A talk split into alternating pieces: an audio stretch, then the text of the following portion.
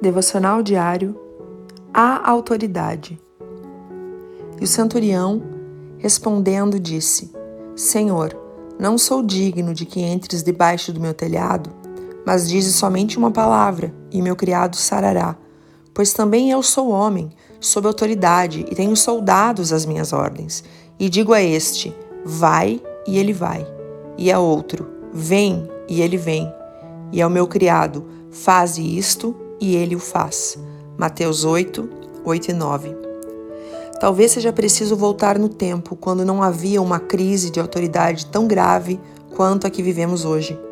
Um centurião era um líder de até 100 soldados e com um papel muito importante no modo de dominação romana, e suas ordens deveriam ser prontamente obedecidas. Ele sabia que seus soldados cumpririam suas ordens e, se fosse preciso, dariam a própria vida. E por isso o centurião tinha uma compreensão clara do que significaria ter a autoridade que surpreendeu Jesus. O centurião sabia que sua autoridade estava diretamente ligada ao fato da sua submissão a uma autoridade superior.